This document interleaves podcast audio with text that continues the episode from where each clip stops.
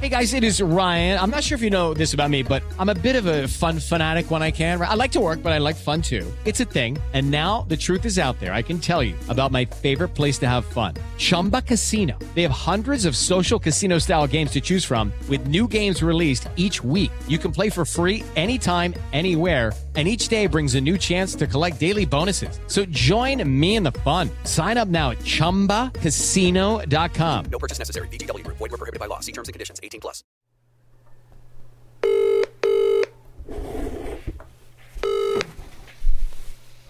Hello? Hello, can I speak with Mr. please? It's me. Uh, my name is Ulysses. I'm a volunteer of the NHS, and I got a message saying that you need some sort of uh, support. Oh, thank you very much, Julius. So finally someone did uh, the shopping for me. I'm sorted out. Thank you very much for your help. Oh, okay then. Sorry for disturbing you, and enjoy your day. No, it's not okay. Thank you. Bye. Cheers, bye bye. Essa tem sido a rotina por aqui. O NHS, que é o SUS britânico, lançou um aplicativo semanas atrás para quem quisesse se tornar um voluntário nesses tempos de pandemia. Só funções simples mesmo. Ligar para pacientes que estão em casa para saber se eles estão bem, buscar remédios ou compras para moradores da região que fazem parte do grupo de risco e não devem ir à rua de jeito nenhum, ou dar carona para profissionais de saúde, transportar equipamentos para o NHS, coisas desse tipo. Me inscrevi logo que o esquema foi lançado. Na verdade, não foi somente eu, não. 750 mil pessoas fizeram a mesma coisa em todo o Reino Unido. A procura foi tão grande que o NHS parou de receber inscrições, agora não tem nem como ser voluntário mais. Mesmo assim, os alertas não param de chegar. O aplicativo monitora a localização do voluntário e, quando há uma chamada na região, sempre pertinho, duas ou três quadras de distância, essa sirene toca no celular.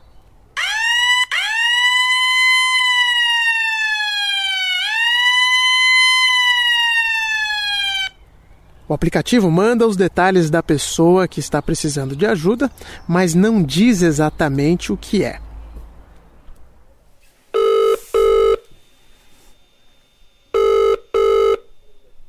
Hello, Hello, can I speak with please? speaking. Oh, hi there. My name is Ulysses. I'm a volunteer for the NHS, and I got a message saying that you need some sort of help. I don't know exactly what it is. Oh, right, okay. Actually, well, in fact, um, you guys have very kindly been giving us some. Uh, Na maioria das vezes é um alerta falso. Ou a pessoa já está sendo atendida, como nessas duas ligações, ou ela não precisa de nada no momento. Essa senhora, que também é minha vizinha, pediu para que eu voltasse a ligar semanalmente, porque em algum momento ela vai precisar de alguém para buscar os remédios dela na farmácia. Prescription requests or something like that, but we haven't got anything in this week. So thank you for calling. But if yes, you could make a note to call me back next week, and then I can let you know if there's anything that you'd be able to do. Thank you. Yeah, sure, definitely. I'll do it. I'll give you a call back next Tuesday then. Next uh, Okay, Thursday, sorry. Yeah, Thursday. sure, that's it. Brilliant. Okay, then yes. I mean, any any day is fine. That's it. No, thank you. No problem. Cheers. And you have my number as well. If you need something else, uh, just give me a call. No problem. Oh, wonderful. Thank you so much. That's Okay. it. I will do if there's anything. Thanks a lot. No problem. Okay. Cheers. Bye bye. Bye bye. O sistema de saúde aqui é bem eficiente. Normalmente não se compra muita coisa além de dipirona na farmácia se não tiver receita médica. Nesse momento de crise, os clínicos gerais de bairro, né, os médicos de família, estão enviando as receitas direto para as farmácias. O NHS cobre o custo para quem precisa e então o trabalho de um voluntário como eu é apenas de chegar na farmácia, falar o nome da pessoa e o endereço dela. Os medicamentos são entregues na hora, tudo já está pronto e separado. De lá, é só entregar a encomenda na porta de quem precisa, tocar a campainha e sair andando, para evitar o contato mesmo. Afinal, a pessoa que está sendo ajudada não pode correr o risco de pegar o coronavírus. De ligação em ligação é possível perceber que as pessoas se sentem realmente gratas com a ajuda. E quem está ajudando também, viu? Eu posso te garantir isso por experiência própria. É o tipo de sinergia que faz um país andar para frente, mas que só funciona mesmo quando o governo, ou talvez seja melhor dizer até o Estado, também está fazendo a sua parte. Até agora, Boris Johnson, que sofreu na pele as consequências do Covid-19, você se lembra, foi até internado na UTI, estava sendo elogiado pelas ações de governo. Mas isso mudou bastante nas últimas semanas.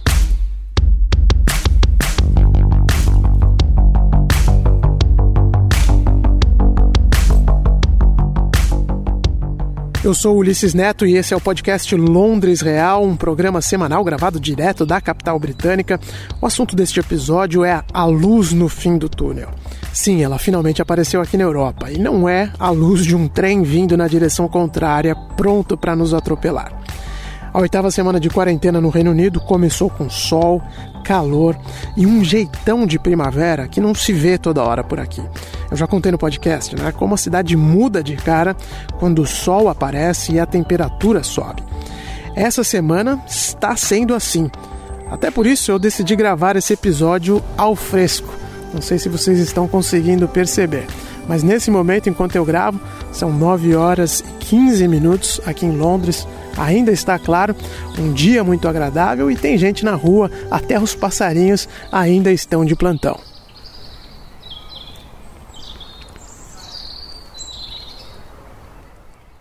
Dá para você sentir um pouco dessa virada de clima por aqui?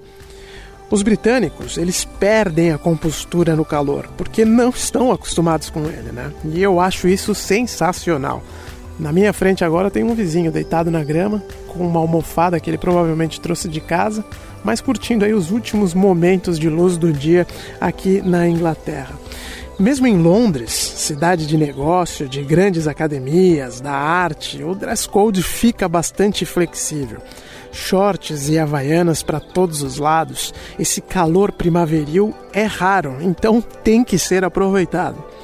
E ele calhou bem no momento em que o país começa a se abrir depois do pânico que o coronavírus trouxe para a Europa.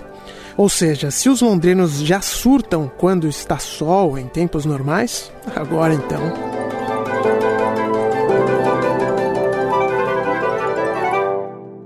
Mesmo com a decisão do governo de liberar o retorno ao trabalho para quem não pode cumprir suas funções em casa, a maior parte do país permanece em quarentena o que de certa forma libera o pessoal para circular ainda mais durante o dia, porque a restrição de atividade física também foi retirada. Em tese, a gente agora pode ficar na rua o quanto quiser por aqui, desde que a distância social de 2 metros seja respeitada. Só que o comércio permanece todo fechado. Somente supermercados e farmácias estão abertos. Então, não resta muita alternativa se não aproveitar o jardim de casa ou os parques da cidade, que são muitos. Os londrinos prezam muito pelos espaços verdes. Só aqui no meu pedaço são cinco parques públicos, incluindo o famoso Hampstead Heath. Aliás, para quem assiste a série Afterlife da Netflix, o parque que aparece toda hora ali é o Hampstead Heath e a casa do protagonista também fica no bairro de Hampstead. Enfim, me perdoem pela digressão, retomando o raciocínio. Os parques estão lotados, as ruas estão movimentadas. Várias cadeias de restaurante e cafés voltaram a abrir nesta semana, o que de certa forma também levantou o moral das pessoas. Pode parecer estranho, eu sei, mas mesmo sendo uma sociedade bastante letrada, a Grã-Bretanha é um país capitalista. Né? O exemplo do McDonald's mostra bem isso. A rede americana de fast food reabriu seus restaurantes nesta semana e filas enormes se formaram. Teve gente ficando na fila por duas horas só para comprar um Big Mac. Um morador da região de Watford, que fica aqui perto de Londres, registrou uma fila quilométrica, né? uma fila muito grande de carros e postou tudo no Twitter. Porque o McDonald's, assim como os outros restaurantes que estão abrindo agora, só estão trabalhando no esquema drive-thru ou de venda para viagem, né? que aqui a gente chama de takeaway. Check this out. This is the queue to recently opened McDonald's. Nesse vídeo, a pessoa que está filmando brinca dá uma olhada nessa fila do McDonald's que acabou de reabrir. Ele solta uns palavrões e conclui: o quanto você tem que estar com vontade de comer um Big Mac para ficar nessa fila? Duas horas para pegar uns nuggets? Fucking how badly did I want a fucking Big Mac? Look at this! Christ, that's a two hour wait for some nuggets. É, a gastronomia britânica não é conhecida pela sua sofisticação, né? Mas realmente fazer fila desse jeito para comer fast food me parece um pouco de exagero também.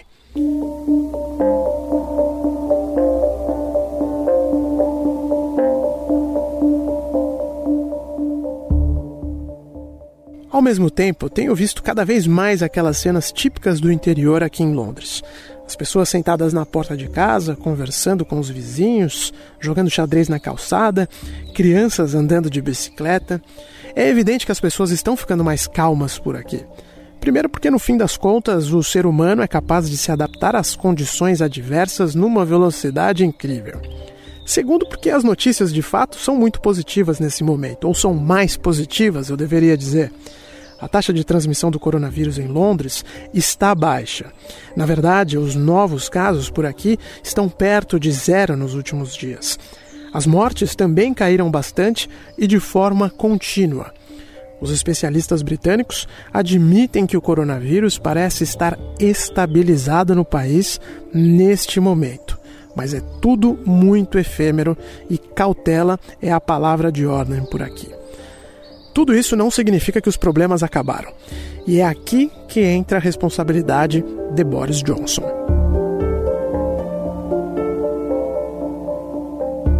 O primeiro-ministro está perdendo popularidade, as pesquisas mostram esta tendência. Porque, embora agora a situação esteja se acalmando, os números absolutos também mostram que a Grã-Bretanha foi o país mais atingido pelo coronavírus na Europa, tanto em casos confirmados quanto em mortes. Johnson errou feio nas recomendações iniciais. Demorou para conseguir equipamentos necessários para as equipes de saúde e os testes para a população só estão começando a chegar agora. Nem máscara era fácil de comprar por aqui, tá? Nesta semana elas apareceram nos supermercados, mas a preços exorbitantes. Um pacote com cinco máscaras descartáveis está custando 10 libras, ou o equivalente a 70 reais. Johnson também anunciou o retorno às aulas parcialmente no próximo dia 1 de junho. Mas muitas autoridades regionais não se dizem confortáveis com essa medida e decidiram não seguir a instrução do governo central. E no mais, os britânicos normalmente não olham para o Brasil, né? E veem o pardieiro se sentindo aliviados com a situação daqui. Quem faz isso sou eu, com todo o pesar pelo Brasil. Né? Mas somos os imigrantes que olhamos para os nossos países de origem e lamentamos o problema quando a situação aqui está um pouco mais tranquila. Os locais olham é para a Alemanha e pensam por que lá deu certo e aqui não. É essa pergunta que Boris Johnson está sendo pressionado a responder. No mais, o país só vai poder dizer que voltou a algum normal quando os pubs estiverem funcionando. Acreditem se quiser. Não é exagero da minha parte. Os pubs representam para a Inglaterra o que as novelas representam no Brasil, por exemplo. É parte da cultura local. Ninguém se anima com reprise da novela das nove e ninguém se anima em só beber cerveja em casa. Ainda não dá para saber quando os tradicionais bares britânicos vão abrir as portas de novo. Mas assim que isso acontecer, eu prometo, vou fazer um programa gravado direto do meu pub favorito. Enfim, o fato é que a quarentena funcionou sim, onde foi implementada corretamente, coordenada, com instruções claras e, sobretudo, auxílio financeiro do governo central. Por isso a Inglaterra agora enxerga a luz no fim do túnel. A Itália, a Espanha, a França e praticamente toda a Europa. Não houve complacência antes e não pode haver complacência agora.